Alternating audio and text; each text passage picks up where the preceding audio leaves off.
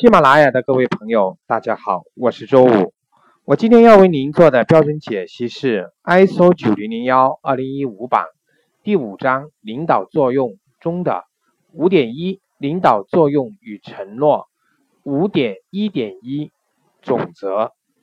在这个条款中，它主要是想明确和质量管理体系有效性和策划结果的实现相关的。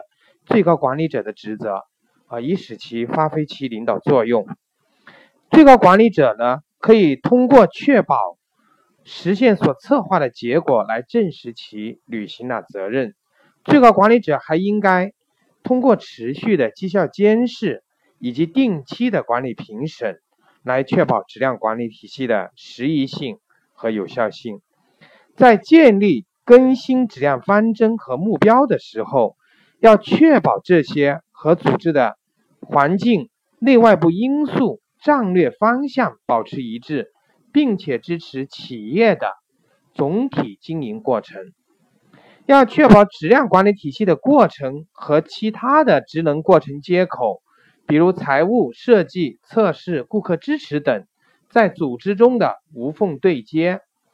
要确保部门之间建设性的合作。来体现系统方法，以实现过程间有效的接口和将输入转化为输出时的有效性为目的，协同进行风险评估和风险处置。要监视当前及预期的工作量进度，确保组织，也就是确保一个公司在必要的时候能获得充足的质量管理体系资源，比方人力。工具、设备、软件，通过内部信息会议、邮件、个人讨论、组织会议等形式，就质量管理体系的价值和效益进行沟通，监视质量管理体系的输出。当期望的结果没有能实现的时候呢，要确保纠正措施的相关责任能落实到个人或者团队。使用真实的证据就改进，对于保有顾客、提升市场占有率、降低成本等方面的价值，在组织内部进行沟通。同时要确保内部审核、第三方审核、管理评审等等提出的关于改进的信息和建议，在组织内部进行有效沟通。最高管理者还要为其他的管理职能。比方我们刚刚前面提到过的财务、设计、测试等等，要在理解和处置顾客强制性要求和顾客反馈的方面提供支持和指导。那最高管理者的这个领导作用，它的典型的输出活动包括了哪一些？第一个，日常的行为态度和决定之间的一致性。以身作则啊，这也是一种输出；有效的内部沟通，这也是一种输出；书面的承诺以及质量管理体系的这个绩效结果。所以，对于这个条款，我们在企业内部的这个审核，我们对它输出的这个判定，可以从这些方面去进行判定。那这一个标准，我们需要做哪些重点的去关注呢？我们可以了解到，第一条。就是最高管理者的领导作用，是整体质量管理体系建立、实施、监视与测量，以及持续改进其有效性的基本必要条件啊。所以领导作用是非常重要的。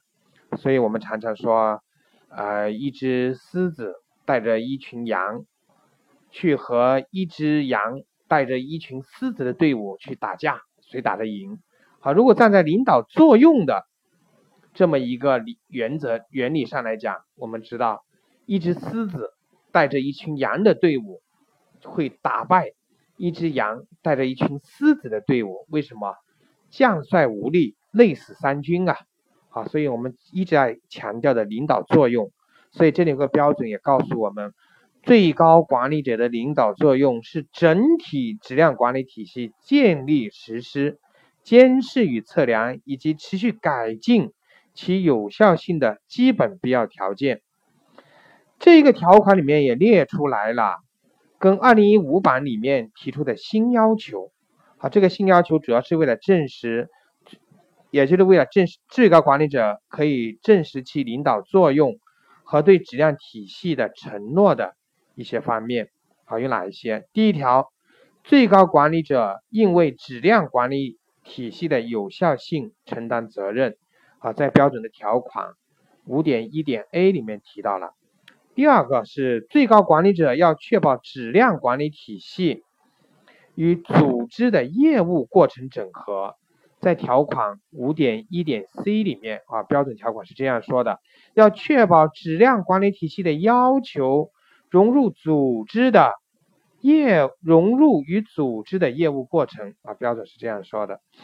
第三条是最高管理者要促进过程方法的使用和基于风险的思维，这个在标准条款五点一点一的 D 里面说到，促进使用过程方法和基于风险的思维。第四点是什么呢？最高管理者应确保质量管理体系实现其预期的结果。好，这个在条款五点一点。一 G 里面提到，确保实现质量管理体系的预期结果。第五点是什么呢？支持其他相关的管理角色，以证实其在职责范围内的领导作用。